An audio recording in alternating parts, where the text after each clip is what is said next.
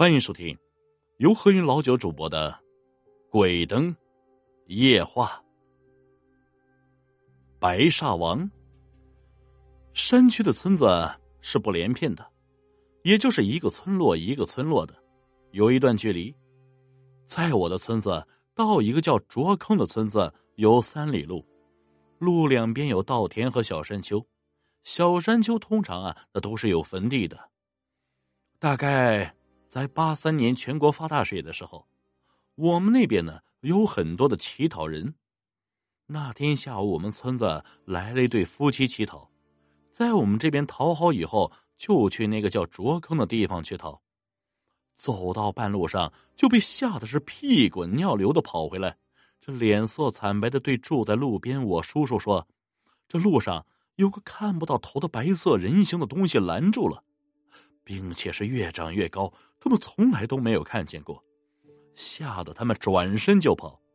还好啊，那东西没有追过来。他们几乎是瘫在地上休息了好长时间才走。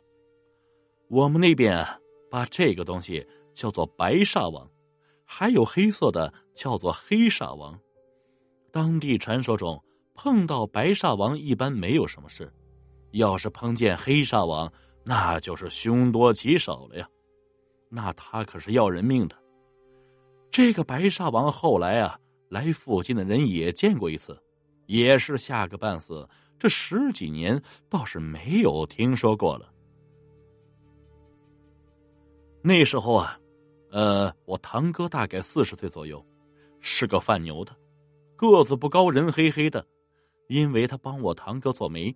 所以那时候啊，我经常和堂哥去他的媒人家玩。他的朋友是一个很奇怪的一个人，经常无缘无故在家里睡上几天几夜，醒来后啊，就说他去哪里哪里了，去和几个人一起抓人去了。这家里人开始不太相信啊，以为他是神经不正常。后来一打听，他说的那个村子里那个时间段死了人。一下子大家都怕他了，但他正常的时候也是一点看不出来有什么毛病。这样的情况持续了好几年，后来就不怎么那样睡了。平时人也很好，但是他结果没有好下场。在九五年的时候，他晚上背了一个捕鱼的电鱼机，不知道是怎么回事，就把自己电死在河坝下的浅水里。那地方最多只有三十公分左右深啊！我很是好奇，因为我也电过鱼，这样是电不死人的。也许是他泄露过多天机。哎呀，在这里我也只能祝他来生走好啊！离我们村子大概有八公里的一个山脚下，有一个村子，有过好几次的奇事啊！从头说起啊。记得老人说，五三年发过一次大水，就是建国以来最大的那一次。那山沟里全是洪水，山区的洪水大家也见过，哎，就知道那是什么样的。那可是什么东西都有，冬瓜南瓜，死猪死鸡的往下游漂。但是啊，就是有一个木头雕刻的菩萨头像，它是往上游漂。许多人可都看见了呀。到了他们这个地方以后，就飘到了河边于是有村民呢，就把他给请了上来。等洪水退了，人们把他建了个像土地庙一样的庙供奉了起来。有事啊，就来烧香求拜，好像当时挺灵的。后来因为动荡时期啊，要打倒一切牛鬼蛇神、封建迷信，就给人家拆了。当地的一个村民冒着很大的风险，把他给藏在了家里。后来，这个人据说活了七八十岁，无病而终。那个时候啊，能活这么大岁数也不算太多。这时间呢，到了动荡结束的时候，山区的蛇是很多的，一般人家都有。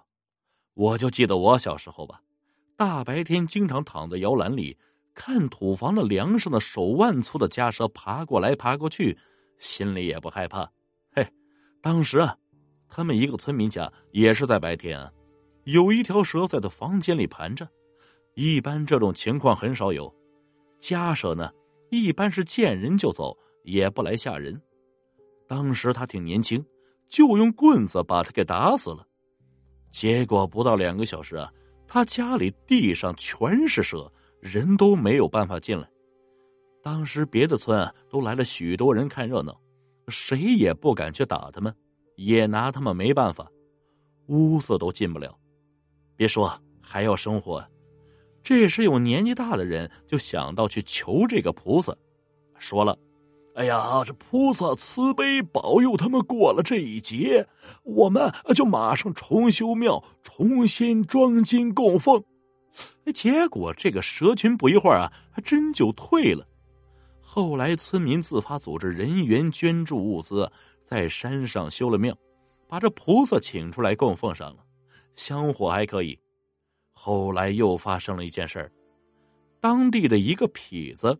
看上了庙里唯一的一个守庙的尼姑，哎呀，这晚上啊，准备来干坏事结果就在这个山头上转了一夜都没有找到庙，这也是奇事了。嘿，我穷啊，买不起数码相机，不然我也要贴些包括后面故事实地的照片上来。我的舅舅是车祸死的，我头一天晚上心疼的要死。第二天上午他就出事了，同时出事的还有我舅舅的小舅子。当时我舅舅只是骨折，而他小舅子当场昏迷，送去医院，人家忙着抢救他去了。我舅舅还和亲戚说了话，这半个小时以后他就不行了。转送县医院后，发现是脾脏大出血，已经是无力回天。哎，我可怜的舅舅啊！他死后回门的那天晚上，在堂屋里放了一张桌子，一个香油灯，摆了一些菜和酒杯碗筷，还有一碗饭。这饭里呢，再放个熟鸡蛋，鸡蛋竖立起来，再插上一双筷子，我们呀叫倒头饭。然后啊，由亡人长子到坟前披件亡人的衣服，由下葬时所走的路叫亡人的名字。接回来吃亡人饭，我因为对这些害怕呀，所以就和其他人在房里聊天。我爸爸胆子比较大，他经常说“人死如灯灭”，没什么。结果那天晚上他就吓着了，他是一个人在堂屋里啊，想等我大表哥回来。结果我大表哥要到家的时候，这掩着的大门突然吱的一声开了一个缝好像有东西进来一样，同时啊，感到香油灯一闪一闪，吓得他赶紧跑到我们房间来了。不到一分钟，我表哥就到家了。那天晚上没有大风，小风根本就吹不动我们家这种大门。我爸爸现在提到这件事儿，还是浑身寒颤。